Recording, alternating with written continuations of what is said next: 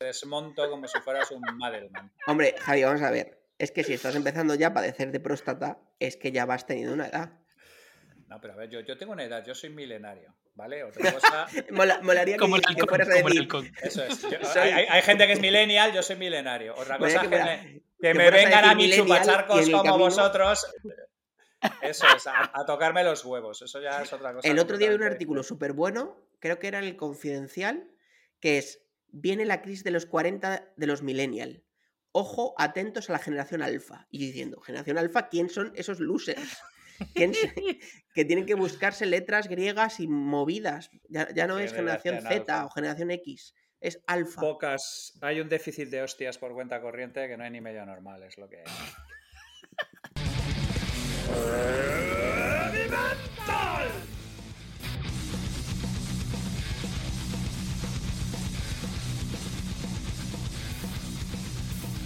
Hola a todos y a todas. Que además el tema de hoy toca, toca esto.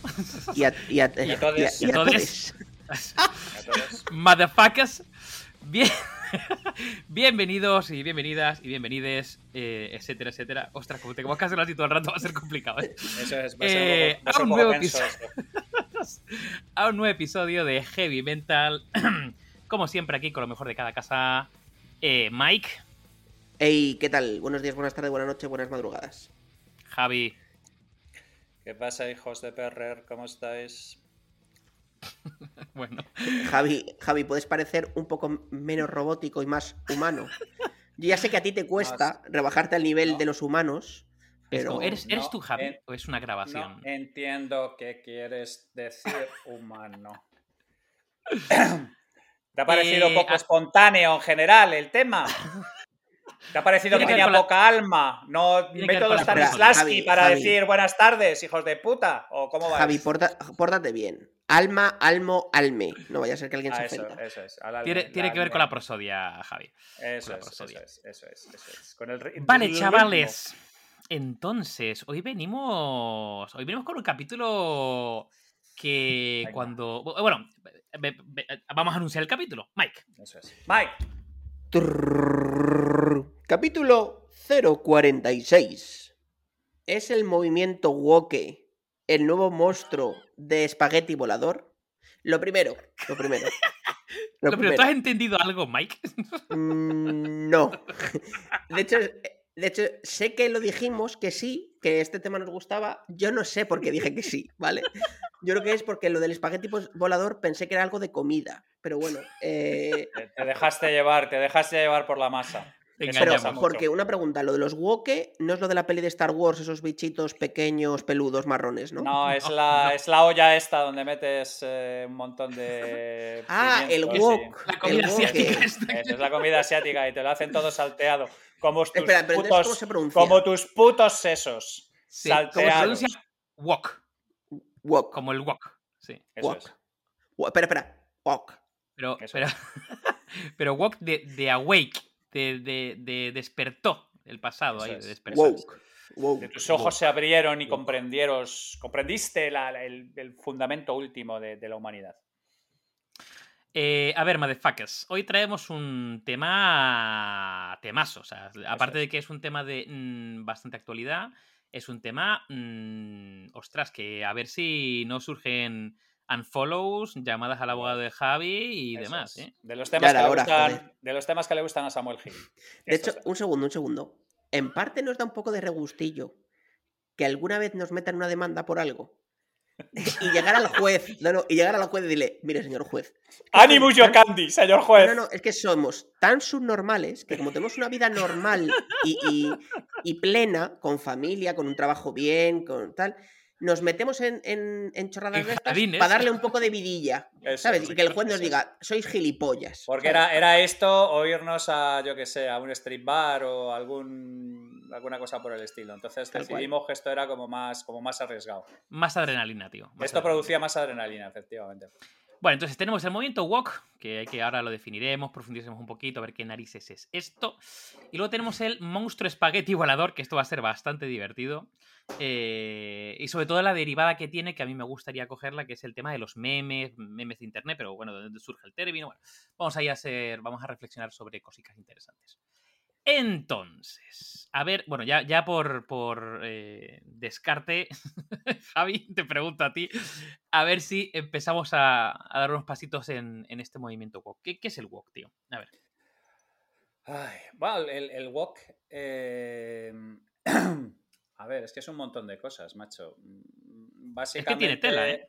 Sí, sí, no, no, no. Además es algo que, que lleva ya... ¿Cuánto llevará? Un década y pico. Tú puedes, hombre, yo, le tengo trazadas las, las, raíces hasta, hasta los 60, 70, con la aparición de, conectado con algo que hemos hablado ya, los posmodernos y, todo ese tipo de cosas. el, el, término, el término mm. es, eh, creo que es un poco anterior, lo que pasa es que en los 60 se empezó a eh, popularizar y, y, vincular sobre todo, bueno, pues con temas de como de, tomar conciencia. Era, era, casi más una conversación, en este caso, entre, entre gente negra, principalmente en Estados Unidos. Sí, el, primer, el, primer, sitio fue el racismo, pero luego ha evolucionado un montón de cosas. Exacto. Eh, entonces, bueno, llega un momento en el que la idea fundamental era em, un grupo de gente que lo que intenta es de alguna manera eh, plantear que todavía existe racismo, es un tema que viene de Estados Unidos, claramente.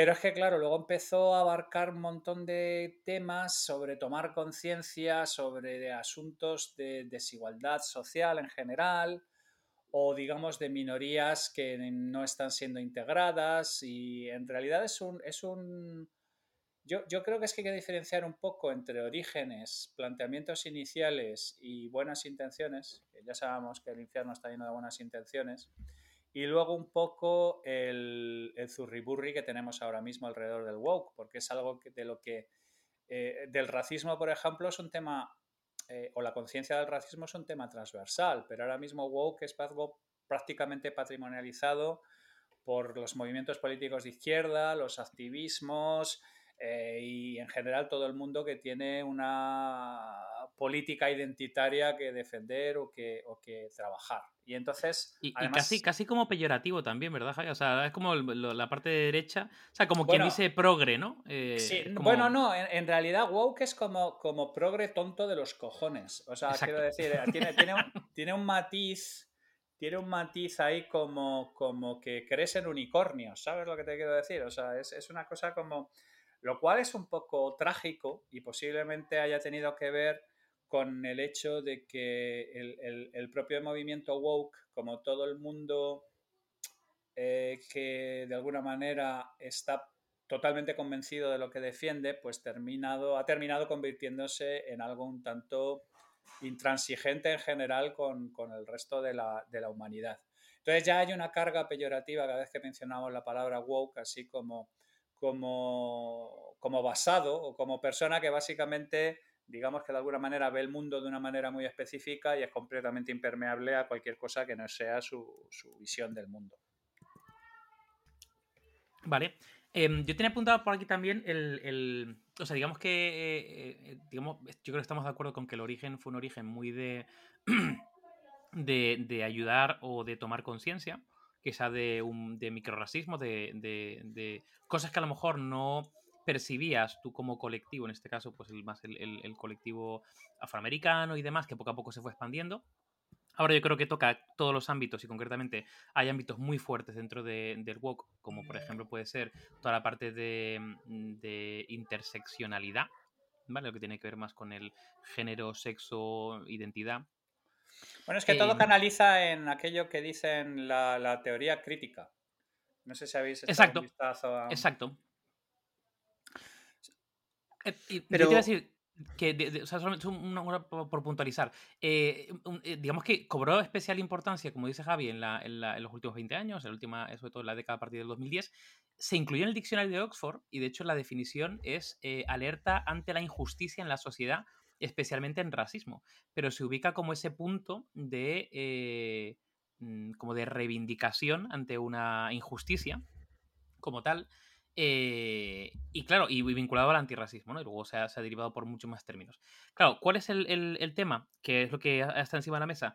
Que se ha extendido tanto, eh, podemos ver la parte más peyorativa, pero se ha extendido tanto y luego se ha utilizado para casi tantas cosas, y además con un nivel de odio tan grande. Es decir, el movimiento woke está como muy asociado casi como un tema eh, de venganza, odio y humillación. Está muy cargado emocionalmente. Muy cargado. Está muy, aparte está muy basado y, cualquier cosa que esté muy basada está cargada emocionalmente y cualquier cosa muy cargada emocionalmente se da a sus peores excesos. Mm.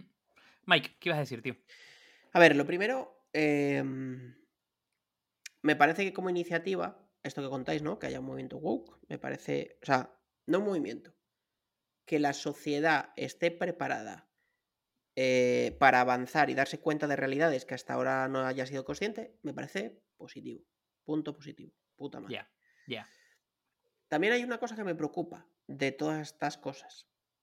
Y es hasta qué punto las minorías marcan el camino. Y esto es una reflexión mía personal. Mía. Eh, eh, em, ¿Sabes? Eh, en general, ¿no? Porque yo creo que esto, eh, bueno, se ve mucho en Estados Unidos, ¿no? Donde hay minorías, yo creo que en general, joder, es un, sitio donde se ve mucho, ¿no? Que es que la, es una minoría que es que la mayoría silenciosa es la que no, es la que casi no tiene, no, voy a decir servicios, pero la que casi no tiene novedades, actualizaciones o lo que sea, ¿no? Como lo quieras llamar. Eh, o iniciativas, ¿no? Lo que sea. Y yo creo que en Europa está pasando algo parecido.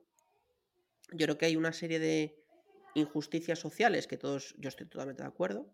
Yo creo que hay muchas cosas en las que no hay equiparación eh, entre hombres y mujeres, o en la que se denigra o se denigra mucho a los homosexuales, o a la gente, bueno, en Europa quizá la gente de color no es tan habitual, más en Estados Unidos, pero bueno, eh, también ha pasado, también ha pasado, ¿vale? En Alemania, eh, que, no hemos decidido de Alemania, durante el, el, siglo anterior, el siglo XX, pero em, pero también creo que hay un matiz que es relevante, que es que el woke, el woke, o como se diga, no sea lo que marque la agenda social. Es decir, yo creo que es una cosa a tener en cuenta y un gap que hay que corregir, totalmente de acuerdo, y que todos somos iguales, independientemente de lo que pensemos, de a quién queramos, de con quién nos acostemos o lo que sea, 100%. Pero que eso no marque la agenda de tus únicas acciones como democracia o como sociedad o como lo que sea, ¿no? Em, esto lo digo porque yo a veces eh, he sentido que para corregir ciertas cuestiones de estas minorías se minusvalora la mayoría. O se. O se. Es que lo estoy diciendo con un poco de tranquilidad porque no quiero que se malinterprete mi mensaje o que soy insensible o. No, no, Creo que se que por fomentar un gap, una, diferencia, se sobrealimenta, se, genera una discriminación hacia la mayoría en favor de la minoría. Eh, claro, esto cogiéndolo, como digo, un poquito con alfileres, porque cada caso, por supuesto, es un mundo, ¿no? Pero se da, para reforzar esas minorías, se da unas concesiones que hacen que ya a lo mejor el Estado no es tan democrático y ya no somos todos tan iguales. Y aquí abro este melón. No, no, es un melonaco. A ver, eh, yo creo que apunta súper bien esa reflexión. Eh, pero súper bien, porque, em, a ver, todo el movimiento eh, woke está también muy asociado, por ejemplo, con la visibilización o, con la normalización, ¿no? que es un poco lo, que tú decías, que ciertas minorías pueden marcar la agenda y, por ejemplo, desde el punto de vista mm, cinematográfico, hay cambios muy profundos, muy vinculados con ese movimiento. Más yo lo vinculo con lo políticamente correcto. ¿no? Entonces, por ejemplo, hay, ha habido muchos cambios desde remakes, ¿no? Eh, tipo casa, eh, los, los cazafantasmas, donde el remake fue todo mujeres, o donde los anillos del poder sin los anillos hay un elfo que es negro, ¿no? Eh, o ahora la polémica que hay con la sirenita negra que van a sacar ahora. o incluso, yo que sé, el beso lésbico en Buzz Lightyear. O sea, ese tipo de, digamos, cambios eh, bueno, eh, luego está el tema de She-Hulk, ¿no? La versión. es decir, e, ese tipo de introducir diferentes elementos vinculados sobre todo con eh, visibilizar, que, yo estoy muy a favor de visibilizar y me parece que creo que hay un ejercicio muy potente, por ejemplo, que ha, hecho Pixar con la parte de visibilizar diversidad, diversidades étnicas, me parece súper, súper potente. Pero claro, em, estoy de acuerdo que si una serie de, minorías de alguna forma tienen un peso específico y además se, instaura como políticamente correcto y las narrativas de televisión y de películas em, pasan a segundo plano y lo que hay por delante es, digamos, un panfleto político ideológico, es lo que me preocupa. Es decir, de hecho hay mucha gente ahora mismo hablando, desde Elon Musk hasta críticos de cine, de por qué demonios, es decir, a qué vienen ciertas conversaciones que se han introducido dentro de esta película, ¿vale? Por ejemplo, She-Hulk, eh, donde hay muchos, se pueden ver en YouTube muchos sketches, eh, donde hay una especie como de conversación que no viene a cuento y además múltiples veces relacionadas con eh, la mujer y el control de la ira y no sé qué, cuando no viene a cuento de la historia. Es simplemente un tema de políticamente correcto, porque también aquí hay otro tema interesante, todo el movimiento woke, hay, un, hay un tema muy delicado en cómo te comunicas con ello. De hecho, hay una, hay una rabia tan metida dentro, de hecho ahí también hay muchas parodias. A mí me encantan las parodias porque de alguna forma te llevan a los estereotipos y a reflexionar sobre los extremos. Y hay una de ellas muy interesante donde hay un tío que dice, bueno, yo soy un tío eh, heterosexual, blanco, cis, o sea, lo peor. De hecho, él es como, lo no woke somos nosotros, el resto sí que es woke. Y, y de alguna forma, si yo quiero, si quiero no ser racista, ¿vale? Tengo que tener muy cuidado con lo que digo, porque, por ejemplo, puede decir, eh, mm, amo a los gays, ¿no? O amo a los negros. Eh, y, pueden decir, claro, tú piensas que el colectivo está tan frágil que, necesita, que necesitamos tu amor. Es decir, como que cualquier giro de tuerca puede llegar.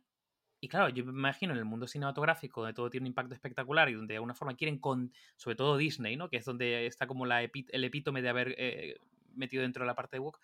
Eh, claro, con un cuidado tremendo de decir, ostras, espera, te voy a introducir a esto, a esto otro, a esto otro, a este elemento, a esto, porque si no lo introduzco, me pueden tachar de que no hay diversidad, no sé cuánto, los protagonistas no sé qué. O sea, ostras, es súper delicado, sobre todo por la ira cargada que hay por detrás que, que sale a flote en cada momento.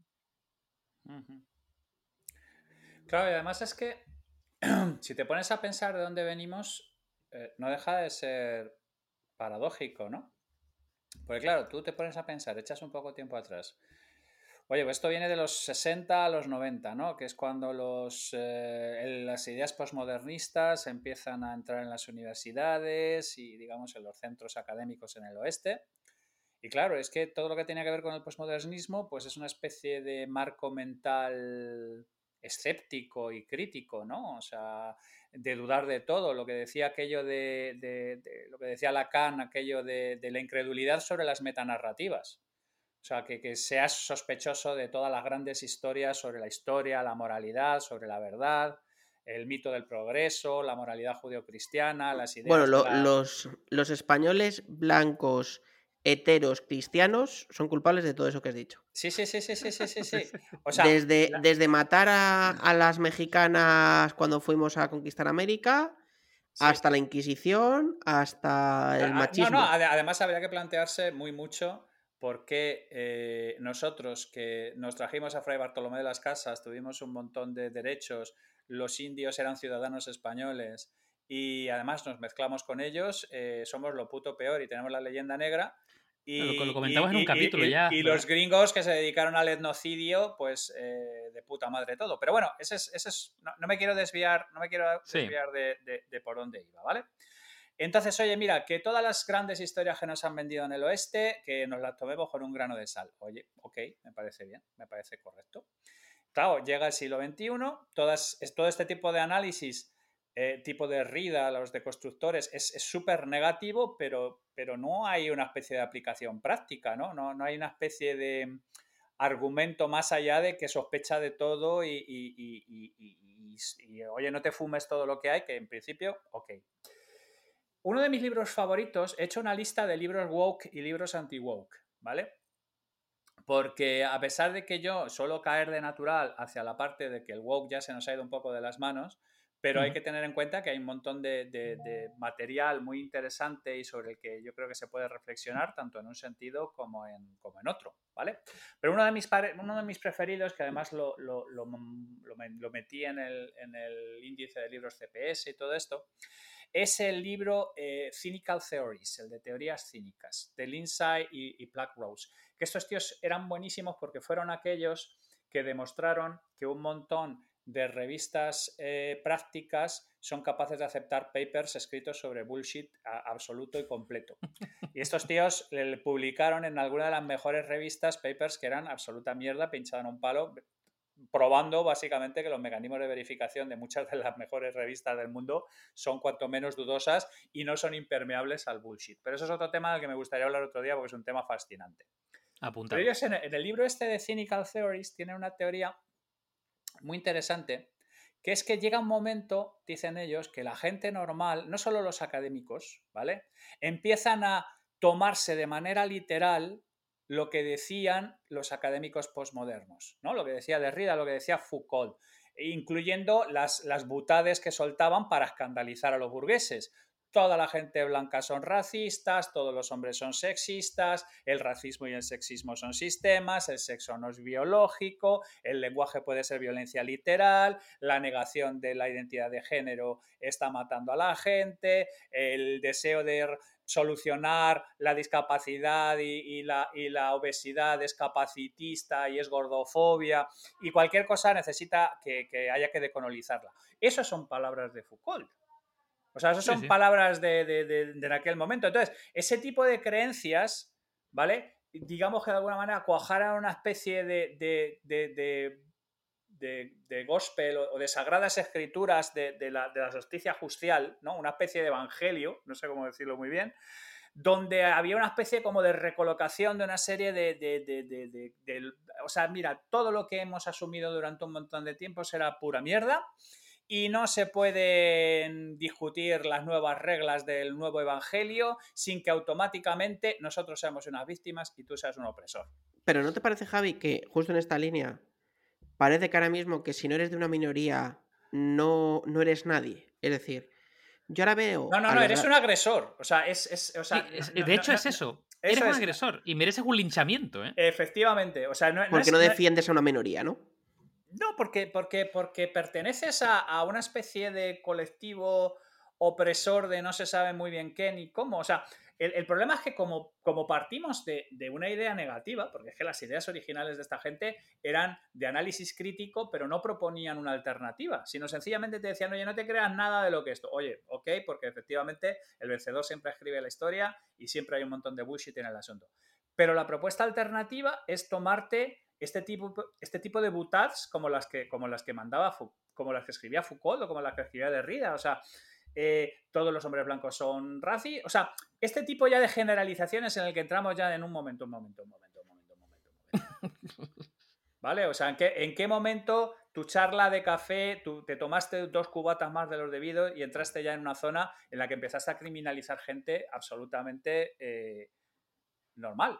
Es que además ahora los grandes líderes de opinión son grandes líderes porque representan a minorías. De hecho, nuestro podcast de referencia, bueno, más bien el de Javi, que es la del chicle, lo que hace es apropiarse de todas las minorías que puede.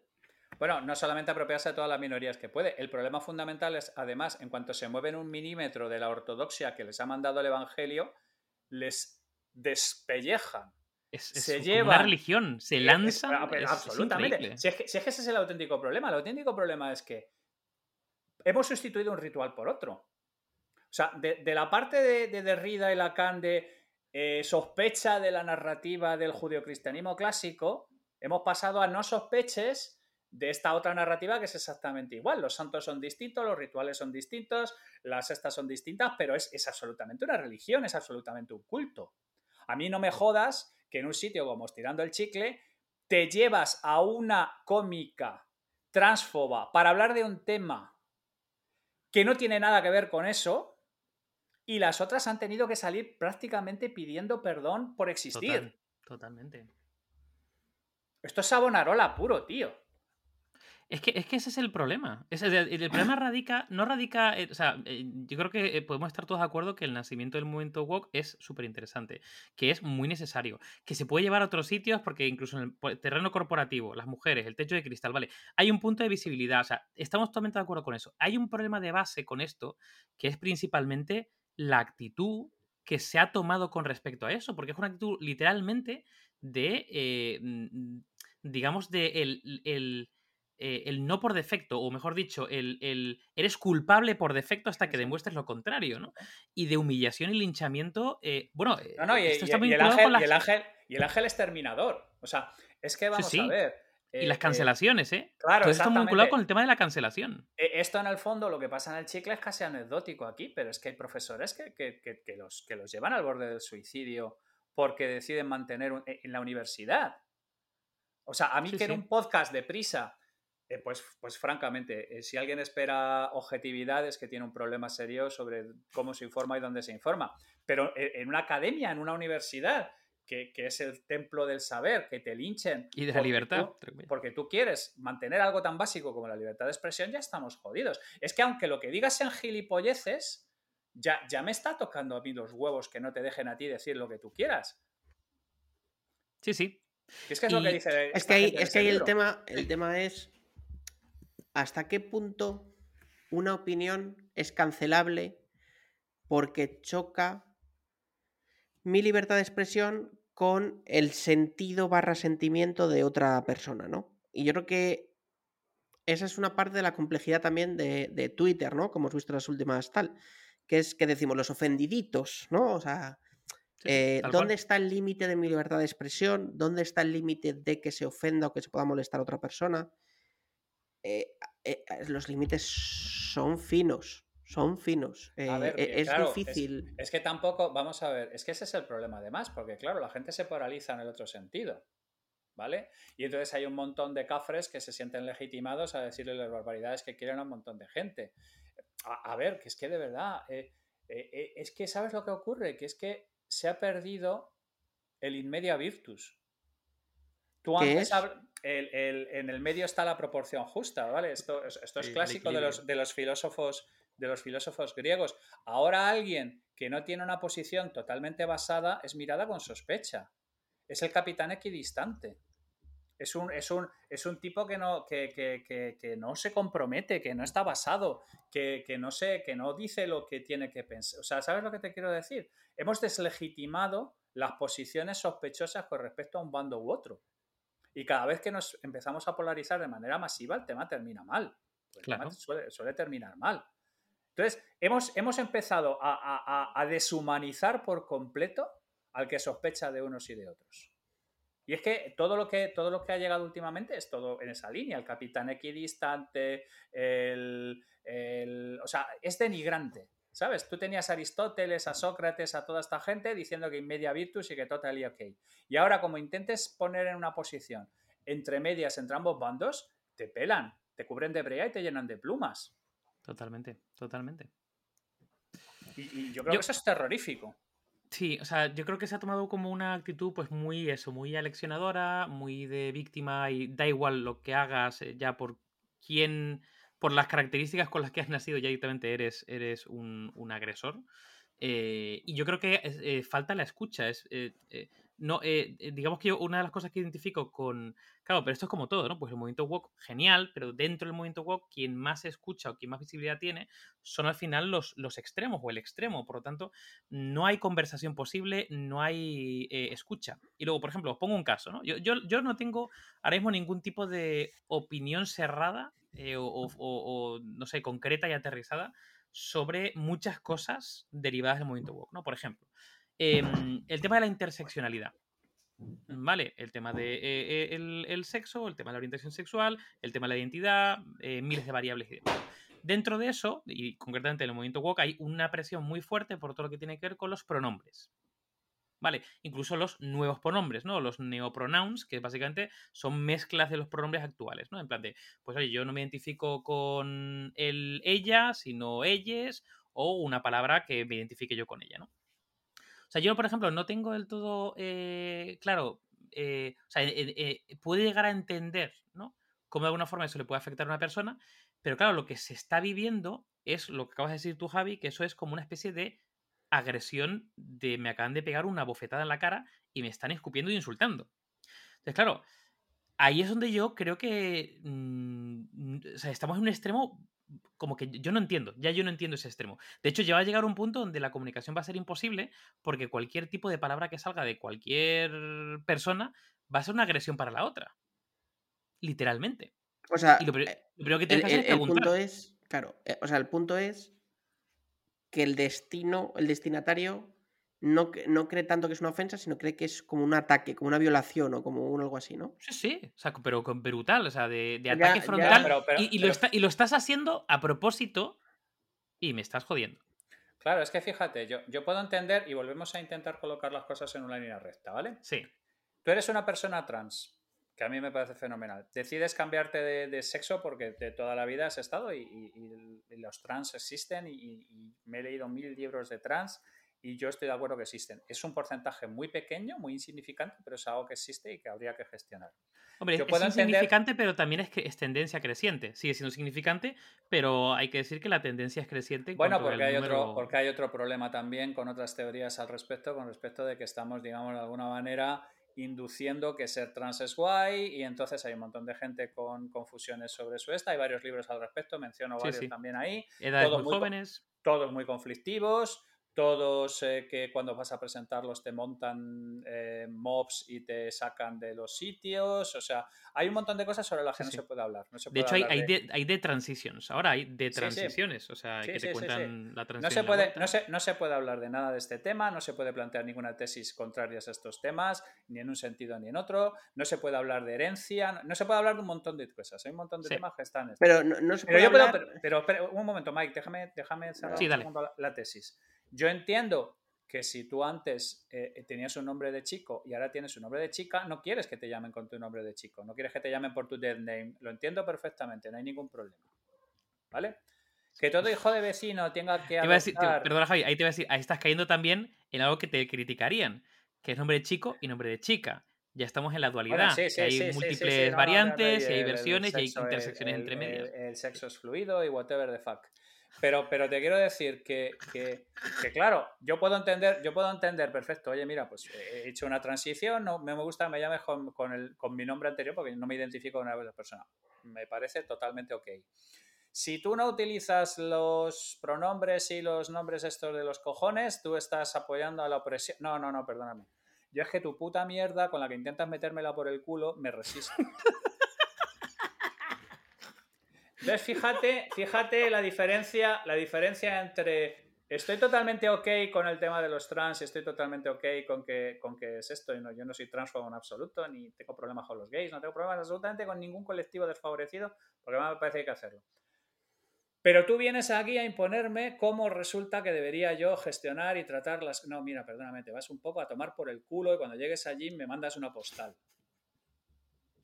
¿Sabes? O sea, ¿cómo, cómo somos capaces de Claro, gestionar cosas que son perfectamente razonables con cambiar un, Mira, un os voy un a, santo os voy a compartir, Estamos os en lo a mismo, tío. Estamos en lo una mismo. cosa en esta línea, una cosa en esta línea que me ha pasado hace poco, ¿vale? No voy a decir ni con quién, bueno, no conocéis a la persona, pero vamos, si es una persona cercana. Em, y es hablando de un tema de estos, ¿vale? Eh, esa persona sabe que yo tengo una opinión que debe ser que esa persona considera que no es la estereotípica o la correcta, ¿vale? O la Em, suya. ¿O no? X, X, ¿vale? Que aquí. De hecho, esa persona, yo no sé ni si sabe cuál es mi opinión real. Lo pres- la presupuso, la presupuso, ¿vale? Y su comentario fue: Oye, pero a mí esto me lo tienes que aclarar, porque yo creo que estás equivocado. No, o sea, perdón, no fue que estás equivocado. Es que yo quiero entender cómo puede ser que pienses eso. ¿Vale? Perdón, bueno, o sea, fue Ya, ya, Pe- ya fue peor. primero, primero de tolerancia ya lo tenemos un poquito... correcto. Ya, Entonces, ya vamos raspando un poco. Entonces, yo efectivamente pensaba eso, pero independientemente de lo que piense yo, yo me quedé un poco como fuera de juego porque fue, lo primero, yo puedo pensar como tú, lo que nos dé la gana cada uno, independientemente de lo que sea. Y luego lo segundo, vienes con una predisposición a conversar con lo que yo creo, pienso, siento, es la verdad universal. y lo que crees, piensas o sientes tú, estás equivocado y es una puta mierda. Que es algo que además estás, me ha en, pasado. estás en una cruzada, es que están en una cruzada. Sí, es que sí, no sí. es mi opinión contra la tuya, es la verdad. Trademark. Verdad absoluta. Palabra de. No, no, no, no es. Por eso te digo que es que el problema fundamental es que esta gente lo tiene tan interiorizado como parte suya de sus personas que no es una defensa de una opinión versus una defensa de una opinión. Es la verdad, es los derechos humanos, es la sonrisa de un niño, es, es, es las flores y, y el anuncio de Sunsilk. O sea, es que, es que no entienden ni cómo cojones tienes los, la, la- la inconsciencia loquísima de oponerte a la verdad hecha carne. Pero, Perdona. Ya, o sea, el tema ahí. O sea, yo creo que ahí se levanta también un. Una situación en donde hay muchas personas que asumen que otro pensamiento siempre es equivocado. Eh, y eso es chungo, porque también muchos de nuestros referentes públicos son así. Cuando nosotros tenemos unos políticos que en vez de negociar y ceder, y negociar y ceder, eh, La política es el arte de lo posible, como decía el otro. Claro, es decir, sí, exacto. si yo viera un líder político en España, me da igual de, la, de, de izquierdas o de derechas, que yo veo que sale de una reunión con un partido del otro lado y sale y dice, mira, nosotros tenemos unas ideas, pero hemos creído que en este caso había que ceder y hemos cedido los dos y hemos alcanzado un acuerdo para no sé qué. Yo diría, le voto. Le voto, me da igual. No, es- no funciona voto. así, no funciona así. Eres Claro. un tibio, un pan y aguao, un Eh, mequetrefe y un, y un. Ese Y cuando, y cuando tú tienes a, a alguien de la extrema izquierda que ha sido vicepresidente del gobierno, que tiene un programa que se llama La Base, para decir que es que está basado, que es que él es poseedor de la verdad, y tú tienes a la gente de Vox diciendo que es que hay que pastorear al PP porque en cuanto te descuidas se van con el PNV o se van con los rojos y se despistan. Y esos son los partidos que ocupan la conversación, pues tú ya Claro. sabes que la persona templada está expulsada del paraíso. Sí, sí, totalmente. Eres un tibio, eres, eres un cagapoquito y eres una persona que no merece, no merece vivir en tiempos de elegir entre el bien, trademark, y el mal, trademark. ¿Y por qué no os cogéis Co- los dos de la mano y os vais a tomar por el culo? Que yo creo que os estáis deseando locamente entre los dos. Es que a mí me parece increíble, tío, cómo eh, en. No sé, eh, te iba a decir, en el tiempo en el que estamos, pero es que da igual. O sea, da igual el tiempo que sea. eh, de alguna forma sigue habiendo un- una. Un, o sea, digamos que, que los extremos de alguna forma se crean poseedores de la verdad. O sea, es que históricamente, históricamente siempre no ha habido ningún tipo de caso en el que, aparte de que los extremos no tengan la verdad, sino que siempre son nocivos. Es decir, eh, el, el- el- el punto central o el punto central con ciertos movimientos donde, eh, porque la verdad absoluta no existe. No existe. O sea, es que O sea, no yo, yo existe. creo, yo creo que sí que hay una. A ver, yo siempre he dicho, y lo he dicho en este podcast, que a mí no me gustan los extremos, en general. Llamarme tibio. Bien. No me gusta. Pero yo sí soy una persona que cree que los extremos, de- en cualquier cosa, a veces ayudan a que se mueva el árbol. O sea, que veces- PNV te ha quedado eso, tío. Claro, es decir, a ver, Te ha quedado muy yo nunca Sagasti. estaré de acuerdo a que haya coches bomba. Pero un susto de vez. No, es broma. es. Pero una torta, un tortazo bien dado, ¿Qué, a qué tiempo. Arzayus? ¿Qué Arzayus te ha quedado eso? Sí. No, a ver. Conste, conste que lo digo de broma, que luego la gente diga que hago apología del terrorismo.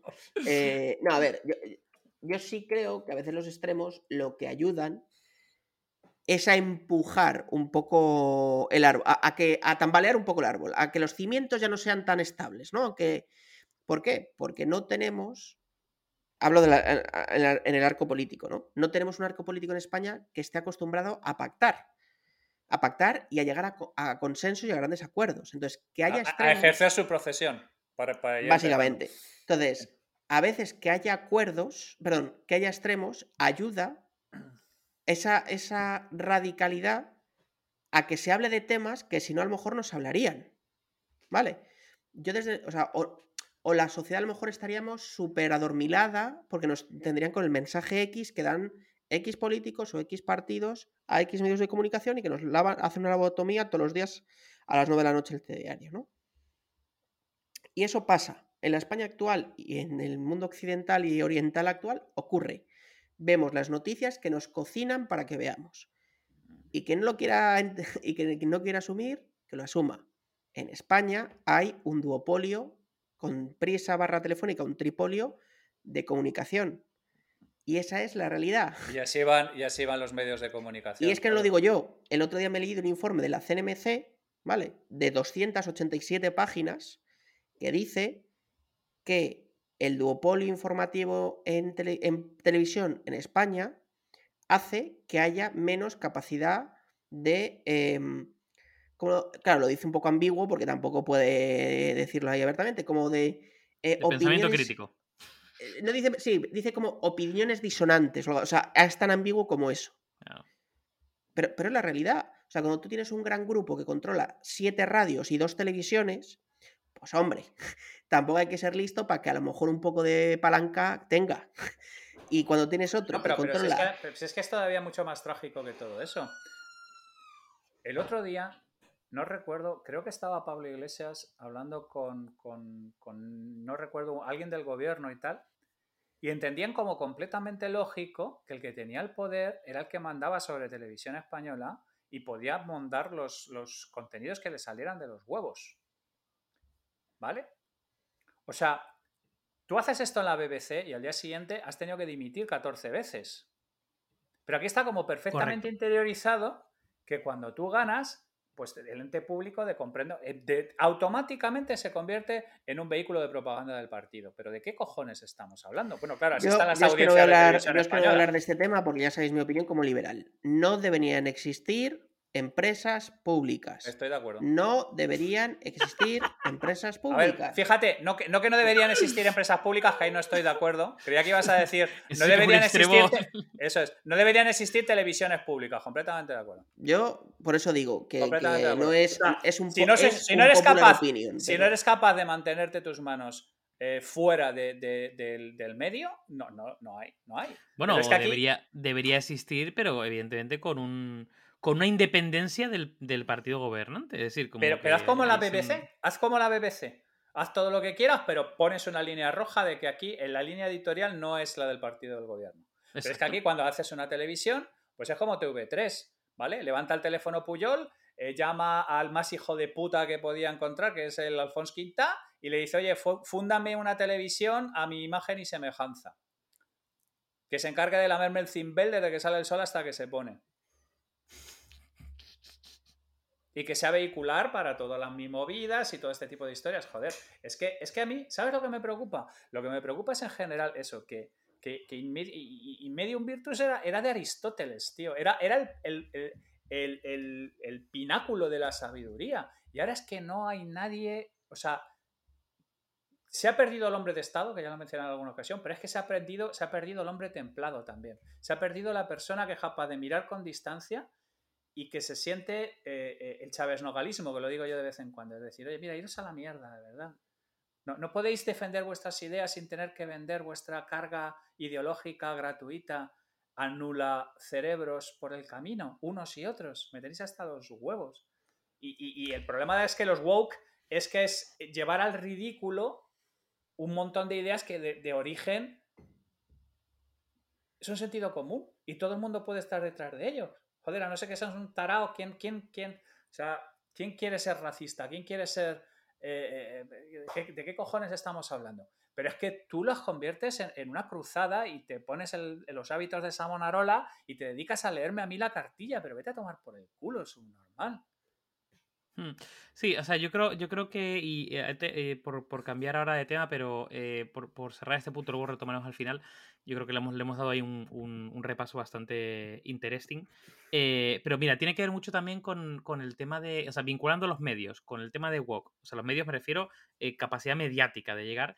Vuelvo otra vez a, rescatar el tema del cine, eh, por ejemplo, hubo una conversación interesante. O, los videojuegos, ¿te acuerdas el Gamergate? Bueno, o videojuegos, efectivamente. No, no, absolutamente cualquier tipo de o sea, videojuegos, mm, bueno, incluso novelas, mm, cine, series al final hay un tema de coger lo políticamente correcto para intentar evitar las críticas de una, de una serie de múltiples eh, minorías que pueden abalanzar sobre ti y de alguna forma modificar ya no solamente eh, no sé, eh, la etnia del personaje o el trasfondo cultural para dar una visibilidad, sino transformar literalmente eh, la historia en un panfleto. De hecho, hay una conversación muy interesante en Twitter que la comentaba hace yo creo que un par de meses, Elon Musk, eh, hablando sobre el tema de las caídas de la caída de la valoración en bolsa de Netflix. ¿no? que hubo una caída de suscriptores, parte tiene que ver por el tema de Rusia, pero otra parte tiene que ver literalmente porque Netflix se ha convertido en, en, una, en, una, cadena de televisión de churrería de pelis mierda y de series, ¿no?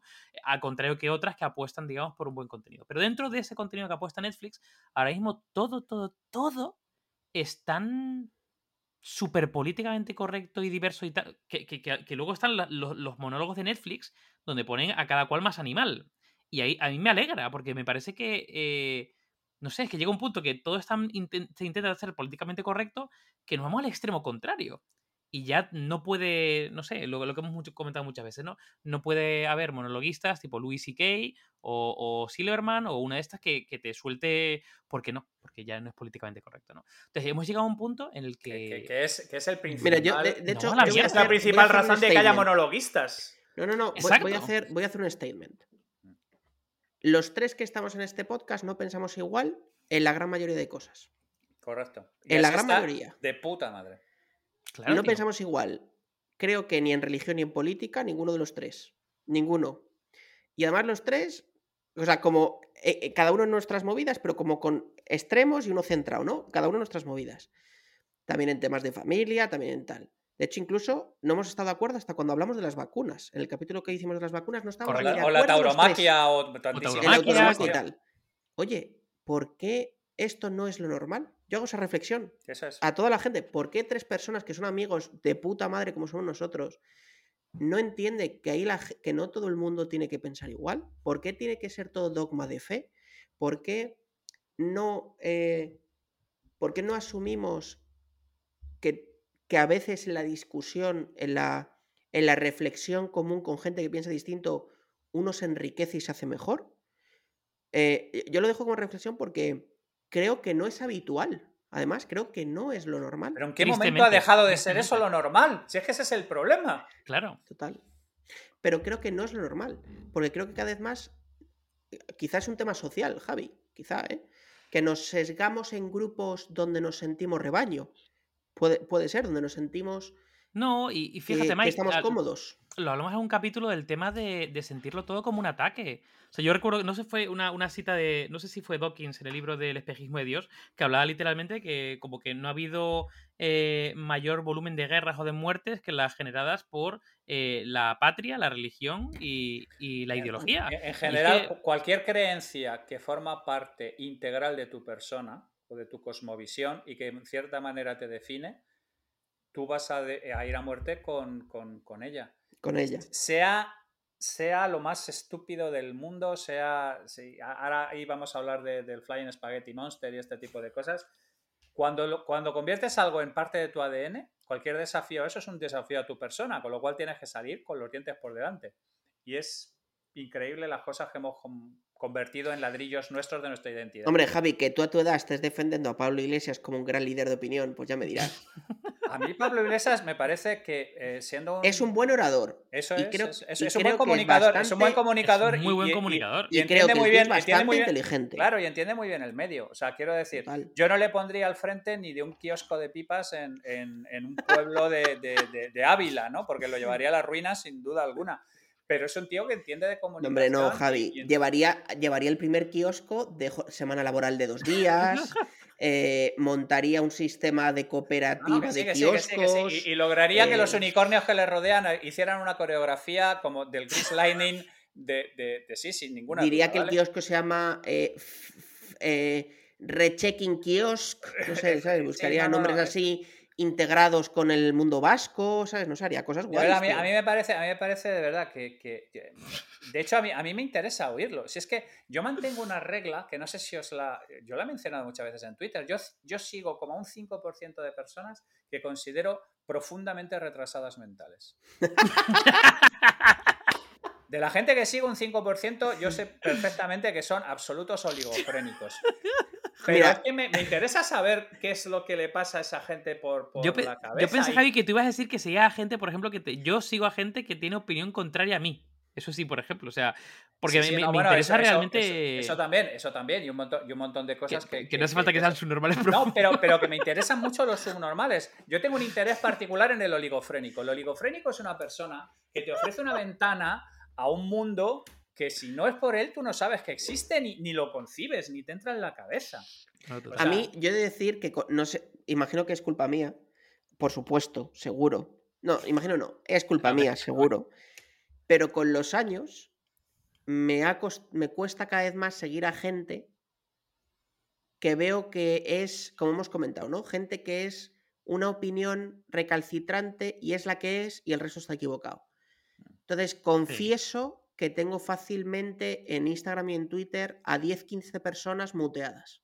Es decir, les sigo siguiendo para que no vean que les he dejado de seguir, con lo cual os imagináis que es gente cercana, Pero las tienes pero muteadas. las tengo muteadas porque cada vez que he visto un contenido mm, me ha generado rechazo.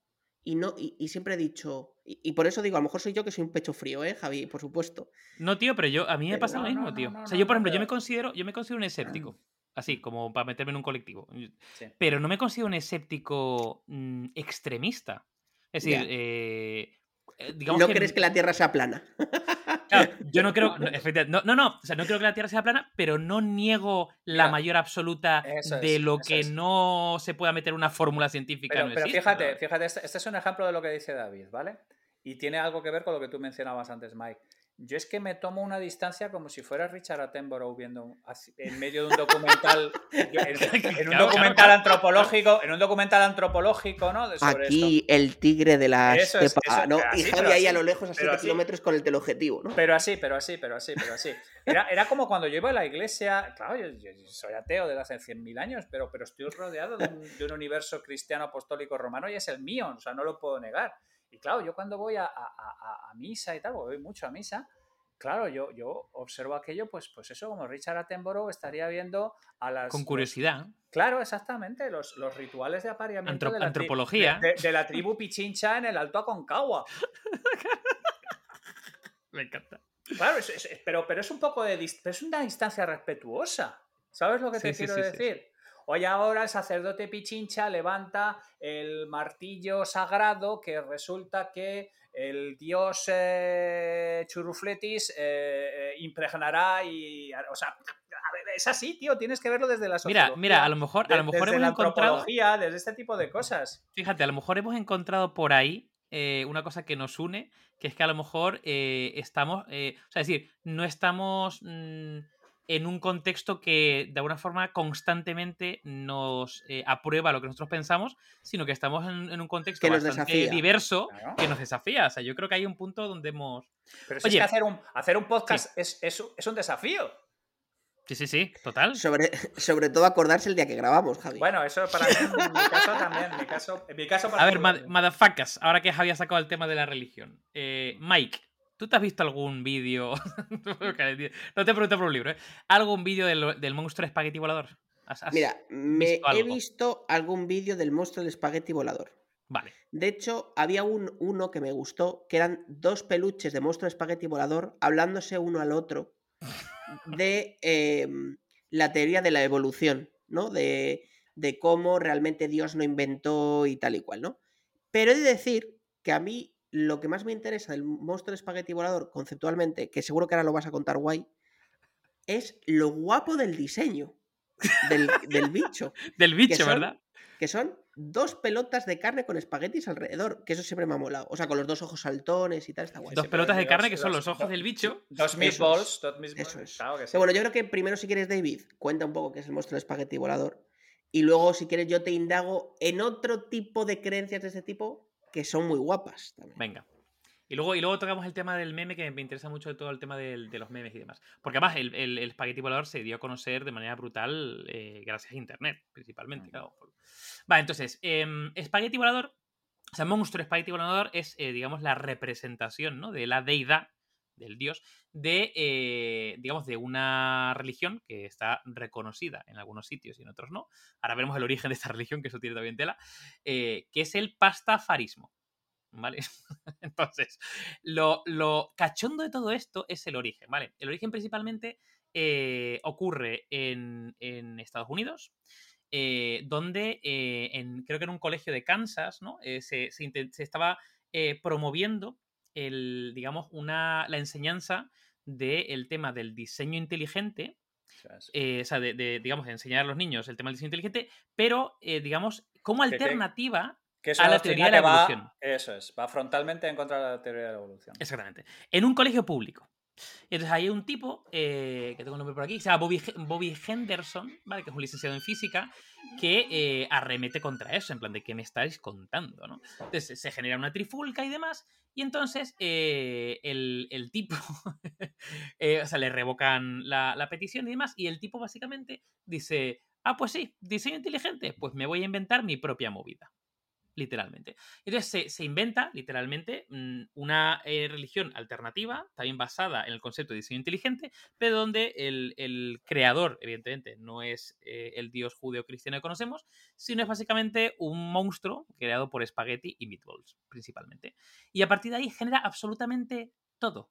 Genera eh, una serie de principios eh, genera un, bueno, eh, ya no solo él, sino ya la propia comunidad va eh, haciendo crecer este, este bicho, esta religión.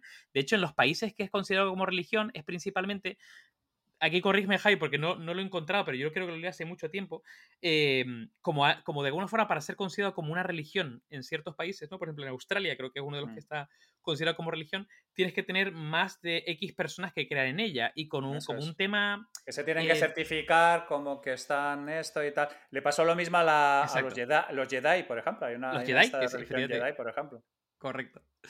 Entonces, eh, bueno, a partir de aquí hay, eh, hay cosas fascinantes en, en, la, los principios y demás, como por ejemplo que el, monstruo del espagueti volador fue el creador del universo, pero cuando lo creó estaba tan borracho que eso justifica las imperfecciones del mismo, por ejemplo.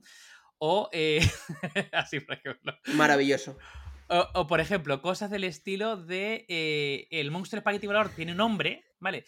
Pero es tan hermoso y difícil de pronunciar que no solamente mata a quien intente pronunciarlo, sino que mataría a todas las personas en un radio de 6.534 kilómetros, ¿vale? Que es superior al de la Tierra, ¿no? Como que reventaría el universo. O, por ejemplo, que para terminar eh, cada oración dedicada a eh, el, espagueti volador, tienes que terminarlo con ramen, ramen. de con amen. O ramen. Entonces. Con ramen, efectivamente.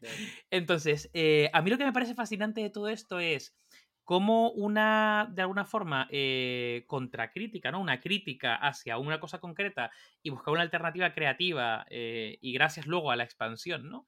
de los movimientos escépticos, agnósticos y todo Internet, se ha generado este, este bicho que, que, es gigantesco, o sea, como, como, como religión y como concepto. Aquí eh, hay, un, hay un ejemplo que no sé si conocéis, pero que, que eh, fue en paralelo, un poco estos últimos 20 años, ¿no? De vida en nuestro espagueti volador, que es en Australia la religión Jedi. Correcto. Eh, que esto, mucha gente que nos escucha a lo mejor no lo sabe. En Australia, si tú a la hora. Bueno, ya sabéis que allí, claro, hay una dispersión geográfica enorme, ¿no? Entonces, aprovecha muchas veces cuando hay elecciones nacionales para votar cosas y aprovechar y hacer censo Claro, es que es, una dispersión geográfica, es brutal. Entonces, una de las cosas que hacen cuando votas es que tú incluyes cuál es tu religión de referencia, porque con eso luego pues ven qué ayudas sociales dan a esas religiones, ¿no? Entonces, en el año 2003, eh, claro, bueno, eh, la ley básicamente lo que dice es que si eh, la ley de financiación de religiones en Australia, que si salen más de 250.000 votos, digámoslo así, ¿no? O referencias a una religión, se le reconoce como religión oficial. Bueno, pues unos cachondos corrieron la voz de que la gente pusiera la religión Jedi. ¿Vale? Entonces salió. Entonces, ¿qué ocurre? que en Australia la religión Jedi es una religión no solo aprobada, sino financiada por el gobierno australiano. Efectivamente. Y, esto es como ese rollo de cuando el meme, como en este caso, ¿no? Cuando el meme se te. Este caso, obviamente, por razones obvias, pero bueno, cuando el meme se te va de las manos, ¿no? Ese punto. Eh, de hecho, no sé si os acordáis de otro meme que también pasó, y ya te dejo Javi, que es el meme de Keanu Reeves comiendo una hamburguesa en un banco, que es un meme también que lo ha petado los últimos Muy mítico, 3, tío. 4 años, que es el pobre Keanu Reeves que un día pues tendría hambre y se sentó tranquilamente a comerse una puta hamburguesa y es que eh, ahora tú da igual, te metes lo que sea en Google, pones meme Keanu Reeves y hay 500.000 memes de, y, y fotos de él comiendo una hamburguesa, ¿no? Javi, perdona. No, no, no, que, que iba a decir que Forocoches aprueba esto. O sea. No, a- además, es que hay una cosa muy curiosa y es que el origen de, de la memética está en el libro de Dawkins de- del gen egoísta, El gen del egoísta, 76. Y al mismo tiempo Dawkins eh, escribió The God Delusion. O sea, hay una, hay una especie como de como de puesta de acuerdo entre la gente que, que, digamos de alguna manera es escéptica de natural, lo que hablaba antes eh, Dave, con la gente que al mismo tiempo se dedica a, a desactivar eh, paridas ajenas, por decir de alguna manera, con la gente que tiene claro que cómo funciona el proceso memético, cómo, el proceso, cómo funciona el proceso de las ideas contagiosas que tienen un soporte específico que hacen que la gente los propaguen como si fueran, como si fueran llamaradas. O sea, en el caso de, De hecho, Internet, sí. de hecho, Internet ha ayudado, Javi, porque antes Sí, hacía bueno, meme, claro, claro, Total. no sé, en los años 60, por decir algo, si hacía meme el anuncio de las muñecas de famosa en televisión. Efectivamente. La muñeca de famosa se diría, o, o el anuncio de- del Colacao. Sí, sí, Y eso sí, se hacía un meme. Sí, sí. O en los 90, eh, Curro se va al Caribe con el con viajes. Eso es. O... Los, los conceptos, los conceptos que, digamos, eh, son de, de lo que llaman de. mm, En, inglés lo llaman de, de la fuente de la oficina, donde se junta la gente a tomarse un café o Claro. cosas por el estilo. Antes los creaba la televisión y, ahora los crea, y ahora los crea Internet, Y los líderes de opinión que están alrededor de Internet. Mira, por ejemplo, un meme que ahora. eh, bueno, meme. Yo, yo le llamaría meme, aunque está pasando al imaginario colectivo, que es el vocabulario. O sea, yo creo que está pasando mucho con el vocabulario, ¿no? Hay formas de hablar que se convierten en memes. Expresiones, llamémoslo expresiones. Y por ejemplo, ahí en España, Ibai está siendo una persona que está generando eso. Ibai empezó a poner de moda decir nada de locos. O sea, eh, N- eh, eh, Nada de locos. en plan, imagina, pasa Es algo una, y es una dice- locura. En plan, es una y locura. dice, nada de locos. Os puedo asegurar, os puedo asegurar que si ponéis de locos en YouTube, veis como hay presentadores y tal, que aunque no saben de dónde viene la referencia, han empezado a decir Sí, un tío que, yo qué sé, que está en el púlpito, en el parlamento, y dice, es que esto es de locos. O sea, pero y además, joder, que se nota, porque es un eso- volumen que la o sea, es decir, e- es más habitual decirlo como expresión de lo que se decía antes, que obviamente se podía usar el lenguaje coloquial. Pero, ¿cómo hay líderes de opinión que no solo es el meme visual, sino que también es cómo te cómo reaccionas a ciertas cosas, ¿no? Eh, qué expresiones utilizas y cómo eh, expresas un sentimiento en, en manada, ¿no? O sea, cómo eh, canalizas de la misma forma cosas que, que son eh, muy diferentes, pero, pero comparten eh, un origen común, que en este caso pues era un influencer, pero... Pero es que esto antes lo hacía el 1, 2, 3, ¿sabes? Y el 22, Claro. 22, 22. O sea, quiero decir, es que, es, es que somos de naturaleza. Dawkins cuenta eso, que somos de naturaleza memética, que hay Sí. determinadas expresiones o determinadas cosas que resuenan con nosotros y que nosotros nos encargamos de repetir y de transmitir de manera natural y, y que tienen un, un alza, tienen una bajada, o sea, es, es una cosa como, como De hecho, fascinante. de hecho, mira, yo voy a seguir diciendo memes. sí. ¿Quién no se acuerda de los pelochos del 1188? Del 11888. Sí, los, los pelochos. Los pelochos. Los pelochos. ¿Quién, no se, sí. quién no se acuerda de los pelochos? Claro, Ahí, está- los ahí pelochos. estaba. ¿O mi- quién no se mi- acuerda del CCC 2021 22? Sí, Sí, sí, sí, no, los jingles. Claro, es que cuando tenías, al final cuando tenías Claro. un canal masivo y concentrabas toda tu atención, podías utilizar diferentes técnicas que ayudasen un poco al tema del recuerdo.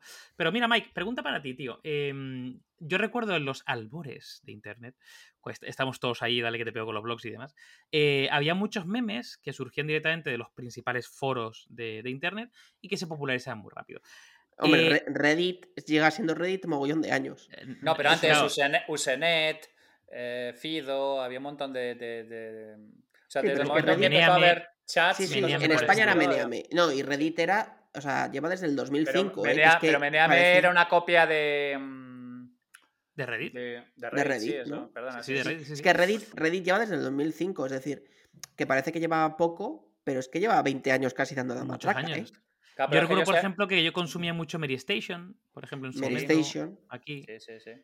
Eh, Pero luego la compró bueno, Prisa. Lo compró, sí, efectivamente.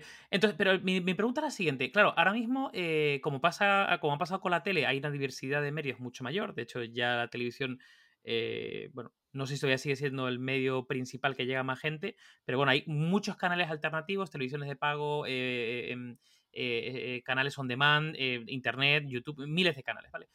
Eh, claro, ya concentrándonos en internet, ¿creéis que eso ha afectado a los memes? Es decir, eh, yo cada vez veo menos memes mega extendidos. Los que, lo que veo son más, es decir, eh, yo que sé, un bailes, un- los bailecitos de Instagram que lo petan y se convierten en no sé cuánto. O algunas cosas que se comparten por WhatsApp y tal, pero como el. A ver, yo creo, yo, yo sí creo que tienes un punto. Es decir, yo creo que la llegada del vídeo de forma masiva, primero con Instagram, con los stories y ahora con TikTok, ha matado el meme, no ha matado del todo, pero ha matado parte el meme gráfico, sí. Sí. Creo también que la gente efectivamente está yendo por memes más en sticker, que de hecho yo en WhatsApp tengo no sé, 200 Una, una colección stickers. infinita. Sí. Y además bastante, bastante buenos. Ahora os compartiré por el grupo de WhatsApp. Bastante, bastante buenos. Mi favorito es uno que se ve, y esto no es, no es coña, ¿eh? Una gallina blanca y pone bajo una polla para ti. Eh, que ese le comparto con la suegri y nos echamos unas risas cuando se lo mandamos a alguien. Em, suegri, un beso. Eh, pero yo sí creo que es verdad. ¿Qué ocurre? Que tú ahora le hablas de un meme a un, a un alfa y para ellos un meme, ellos no lo ven David Jack como esa imagen estática No, que pensamos tal, nosotros. claro. Un meme ellos lo ven como el baile de TikTok del- de esta semana. Claro, que se ha puesto de moda o lo que sea. Correcto. Bueno, los retos de TikTok. Es que esto, si no estás en TikTok, estás fuerísima. Los retos de TikTok, TikTok lanza su reto diario, su reto semanal, tú lo tienes que bailar, seguir a la comunidad. Entonces, si no, estás fuerísima. Entiendo que también pasa con, como con sketches de YouTube, ¿no? Algún youtuber que pone algo no sé cuánto y al típico sketch que, que se puede. Se puede Sí, o, o de sí. series. de- yo, yo, por ejemplo, los, los- los memes que veo más ahora es, yo qué sé, Rick and Morty con unas frases, no sé, ese tipo de. Pero claro, a lo mejor ya estoy yo fuera de, De hecho, de los yo círculos masivos.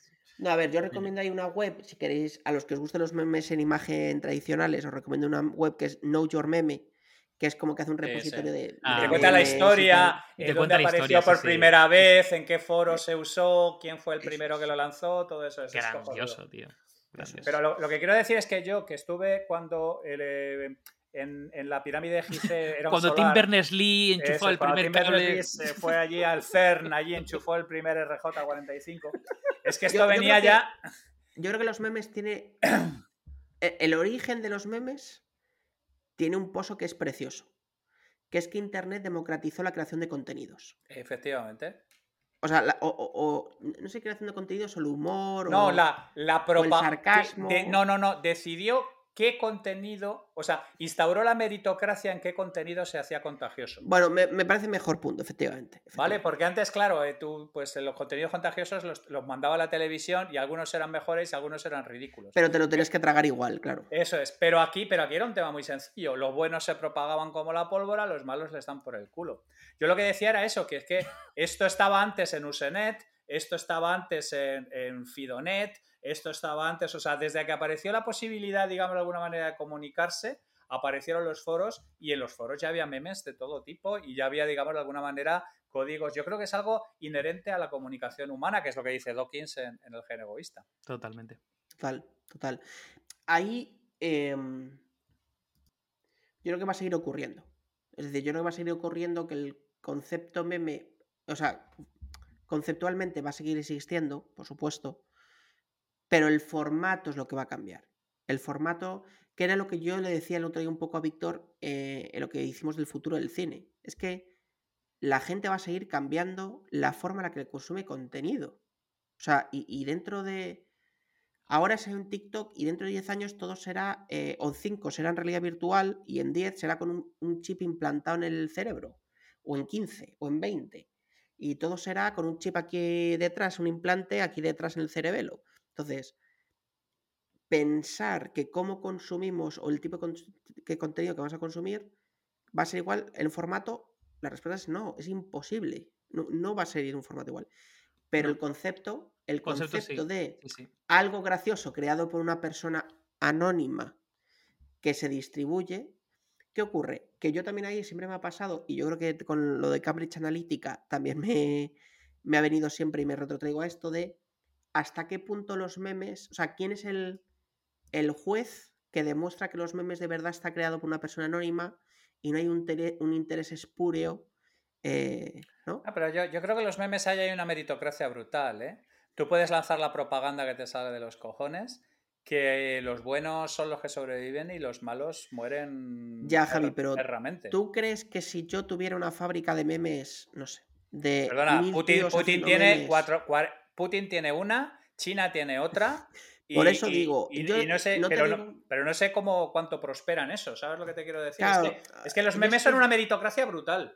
Yo es que sí que creo que sí que hay sí que hay una capacidad de influencia en base a los memes. No te digo que de los China y Rusia y Estados Unidos, los que tendrá la Unión Europea, no te digo que de los mil que hacen al año funcionen todos, a lo mejor funcionan siete, pero esos siete ya, ya es un interés espurio, ¿no? Entonces eso a veces es complicado, ¿no? Porque es, parecido al blockchain, ¿no? En, el buen sentido, es decir, blockchain, tú a priori das la libertad y, la eh, capacidad de que todo sea seguro, eh, independiente, eh, privado y tal, pero también eso genera que haya gente mala que se aproveche a hacer tráfico de armas porque no hay una trazabilidad real de ese dinero, ¿no? Es decir, yo creo que en todos los ecosistemas donde hay una independencia del origen de quién hace algo, ¿no? O, que es muy difícil encontrar quién hace algo, los malos o, la gente que quiere conseguir eh, cosas de, ese contenido o de esa cosa también puede generar un, ¿sabes? un, problema. aquí, aquí, hay dos cosas diferentes. En el momento en que aparece una tecnología nueva, el primero que lo va a adoptar es la delincuencia. Yo siempre digo que si quieres saber el... Bueno, primero el porno y luego la delincuencia. Eso es. No, no, no, no, Pero yo siempre digo lo mismo. Si quieres seguirle el pulso a cualquier innovación, follow the porn y follow the, follow the buddies. O sea, el porno y la delincuencia es el que marca el asunto sobre el asunto. Pero precisamente blockchain es, es una tecnología utilizada para, conseguir máxima trazabilidad de cada una de las transacciones que hay ahí, ¿vale? Trazabilidad sí, pero no autoría. Es que es distinto la autoría de la trazabilidad. Pero el asunto es, blockchain sirve para hacer criptomonedas, las criptomonedas sirven para, para hacer cosas como Bitcoin. Pues en los primeros usos de criptomoneda, coño, pues pagar las drogas y los asesinos que, que había en Silk Road, que ahora el tío de Silk Road eh, ha cumplido ya sus primeros 10 años en el trullo. O sea, es que es, eso también es humano. En el momento en que aparece un asunto nuevo, lo primero es qué va a hacer el porno con él y qué va a hacer la delincuencia con él. Eso es algo, eso es algo clásico. Entonces, la memética, en el momento en que se ha entendido más o menos cómo funciona, pues tú tienes a Putin lanzando sus chorradas como todo el mundo compitiendo con las chorradas de las demás. Pero es que a mí me gusta mucho la memética porque, insisto, es muy meritocrática. Y los que son buenos sobreviven y los que no les dan por el culo. De hecho, yo voy a decir, Javi, que hay un libro que ya tiene sus años, no sé si, y, Mike, mm. eh, a lo mejor lo conocéis, eh, porque fue como época internetera. Que es. Correcto. Que es el de Memecracia, el de Delia Rodríguez. ¿no? Claro. Es, yo lo tendría que releer a ver si tiene sentido ahora, pero en su momento tendría, tenía todo el sentido del mundo. No, no, a ver, combinaba un poco eso, es lo que dices los libros sobre memética son clásicos. ¿eh? El Virus of the Mind es de los 90. El de Mem Machine es del 99, creo también. El propio Selfish Gene es del 76. ¿no? 70 y pico, sí, sí. Exactamente. La, memética es súper es, clásica. sí, pero el de Delia Rodríguez concretamente es, ¿sabes? Memecracia concretamente, específicamente es memética en Internet. Y es lo que hablamos de los memes. Yo recuerdo cuando lo leí que me, hizo, eh, vamos, había una conexión como muy fuerte y habría que ver si tiene sentido justamente por ese cambio de formato y demás. Evidentemente el, trasfondo y el concepto todavía permanece. Vamos, y, y, ahí hablaba también de la meritocracia, o sea, por mucho que quieras, salvo que tengas un, eh, una capacidad de influencia espectacular, ¿no? Eh, eh, hay algunos memes, por ejemplo, que Netflix desde, la, desde su cuenta ha puesto de moda, pero nada comparado con aquellos que de alguna forma crecen de manera orgánica y, eh, que, si lo diseñaras nunca llegarías a eso. Pero es, que es por pura, es, la lógica del espermatozoide, ¿sabes? Si hay 600 millones de personas creando memes, lo único que llega arriba es lo mejor de lo mejor, ¿vale? Tú, Putin puede tener sus 400 macacos ahí en el fondo del este o, bueno, o, la, yo, si quieres, un día, un día hacemos, si quieres, un, un, podcast, un light mental dedicado a virilización de contenidos y hablamos del ganga style y, y, y, el diseño que hubo detrás. Eh, efectivamente. Y si de verdad lo que peta está diseñado o no está diseñado. Que yo no te digo que sea en la mayoría de casos. No, pero a ver, a ver. Pero que hay cosas diseñadas para, ser virales. Pero estoy de acuerdo. Pero es que hay varios libros sobre eso. El, el stick, el made to stick, el libro de Chip Healthy, este, o sea, Stickness, o sea, hay varios libros sobre, sobre, sobre cómo teóricamente hacer contenido viral. Pero vosotros habéis estado en una agencia, chavales. ¿No os apetecía que por, sea... por, eso te lo digo, que, hay cosas... ¿No os apetecía que se abriera el infierno y se tragara al hijo de puta que os venía y me decís, oye, hacedme algo viral? Totalmente. Sobre, sobre, sobre, todo porque muchas veces lo que te pedían era algo viral orgánico sin pastas. Eh, eh, Ahí es el tema. No, no, no, y con un producto de mierda. No, no, no, porque a mí, cuando trabajamos con Nike, que, o con Nike, que viniera Nike y dijera, mira, quiero que hagáis viral el anuncio de Nike Brilla con Nadal, Gasol. claro, teníamos e cuatro, celebrities. Dices, bueno, e Iniesta, en el año 2010, después de ganar el anillo, la, el quinto Roland Garros y no sé qué, pues dices, hombre, pues difícil, muy mal lo tenemos que hacer, ¿sabes? Sí, sí, sí, sí, sí, sí. bueno, motherfuckers. Era, aquellos tiempos en que el social media era magia negra. Es una putada porque porque, porque sé que ya tenemos que irnos, macho, pero no hemos hablado de las religiones de palo, ni hemos hablado de las religiones de cachondeo, ni hemos hablado Eso... de esto. habría que darle otra vuelta otro día. Eso es lo que tiene. Lo que tiene abrir melones, chaval. eso, es, eh, No, no, nos apuntamos para, profundizar en, religiones de palo. Me gustó eso, religiones de palo. A ver, religiones de palo, yo creo que deberíamos inventar un cura. Aún la inventa. No, pero siempre si, alguien, si alguien de nuestra audiencia, no sé si alguien será cura, no sé si alguien se la cura. lo hacemos papa emérito, lo hacemos papa emérito de la, de la iglesia el padre, Johnny, el padre Johnny. Hay, un cura en YouTube, tío, ¿no? Sí, no era el padre Johnny, era otro, pero sí, sí, sí. Hay un cura en YouTube que, o sea, que tiene su canal de YouTube y que ha ido, yo que sé, a, a, Quantum Fracture y a uno de estos a, hablar, o sea que... Sí, sí, tiene su canal de Twitch y tal, sí, sí. Lo traqueamos. De, hecho, si eres sacerdote y nos escuchas, me da igual la religión, o si eres... Eh, entrevistamos. No, no, no, no queremos que vengas a que vamos a hablar en un light mental de religiones falsas. Por supuesto, no vamos a hablar de el budismo, los musulmanes, tal, de religiones inventadas. A ver, los cómo, Jedi, los no sé qué. A ver cómo trazas. Voy a ser malo.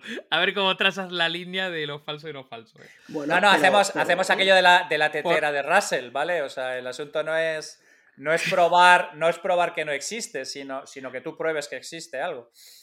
Sí, sí, o por, eh, número de. Bueno, a ver, a ver, para mí una religión falsa sería los terraplanistas.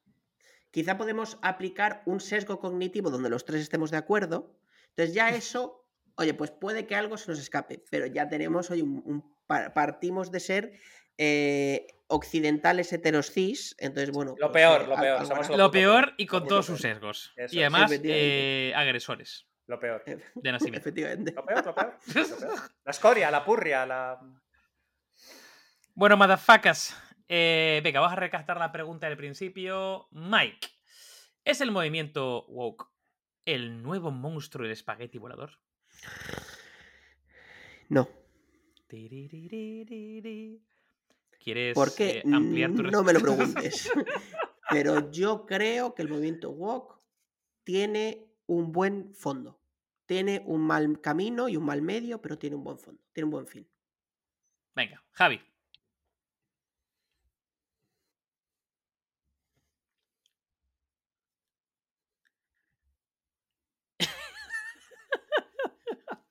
me ha encantado. Eh, yo, yo me subo también al no, cada uno con nuestros motivos, ¿no?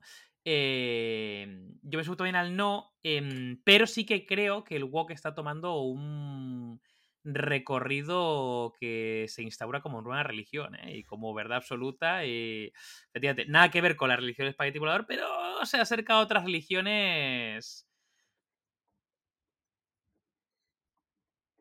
es ese. Y, y Es cruzadas. más, es más, es y- más. Si eres chamán y nos escuchas, también te, también te queremos invitar. También te queremos invitar a un capítulo. Si eres chamán. Es más, vamos a ver. Si eres de alguna minoría rara y nos escuchas, me da igual la que sea. Gitano. eh, iba a decir gay, pero eso no es minoría rara. Bueno, No. gitano. Y gitano, y gitano, y gitano tampoco. No, no, si eres masón, si eres terraplanista, si eres de- eh, del monstruo espagueti volador, si has votado a, a Bush, en- al padre o al hijo, eh, y eres de Estados Unidos, eh, no sé, si, si te consideras, es más, si te consideras que eres de una minoría que la sociedad no te trata bien, te queremos invitar. Escríbenos a somosheavymental.gmail.com. Queremos escucharte, queremos que nos cuentes tu verdad y nosotros preguntarte lo que no entendemos de tu verdad para que lo cuentes. Oye, yo creo que siempre somos educados con todos los invitados, joder, tampoco Y sabemos no escuchar y conversar, ¿eh? No, efectivamente. Correcto. no nos hemos comido a nadie en público todavía. Bueno, de puta madre, chavales. Eh, Mike, ¿hay alguna cosa que comentar o algo? Nada, que. Aparte de compra merchan. Compra merchan. Comprar merchant. Mira, a ver, a ver, merchant, merchant, heavy mental. Eh, merchan. A ver, los avisos. Que mm, ya sabéis que estamos los sábados por la mañana en Twitch a las 10 a.m. eh, News Mental. Que David va a empezar a hacer un nuevo formatillo de vídeos muy molones que vamos a empezar a poner en YouTube. Yeah. Y que pronto Javi viene también con otro. Así que estaros atentos a nuestro canal de YouTube. Sobre todo, atentos al canal de YouTube Heavy Mental-es. Salud y ciencia, chavales. Y alguna religión que cae por ahí. Hasta la próxima. Motherfuckers.